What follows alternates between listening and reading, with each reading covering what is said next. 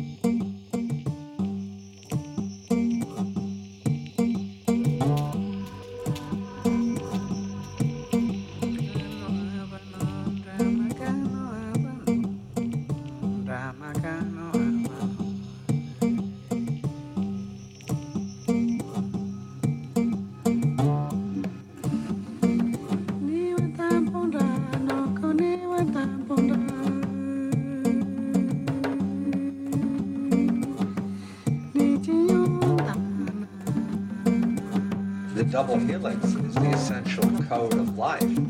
And uh, Narby is uh, suggesting that ayahuasca taps us into the most primordial levels of our sense of self, of our own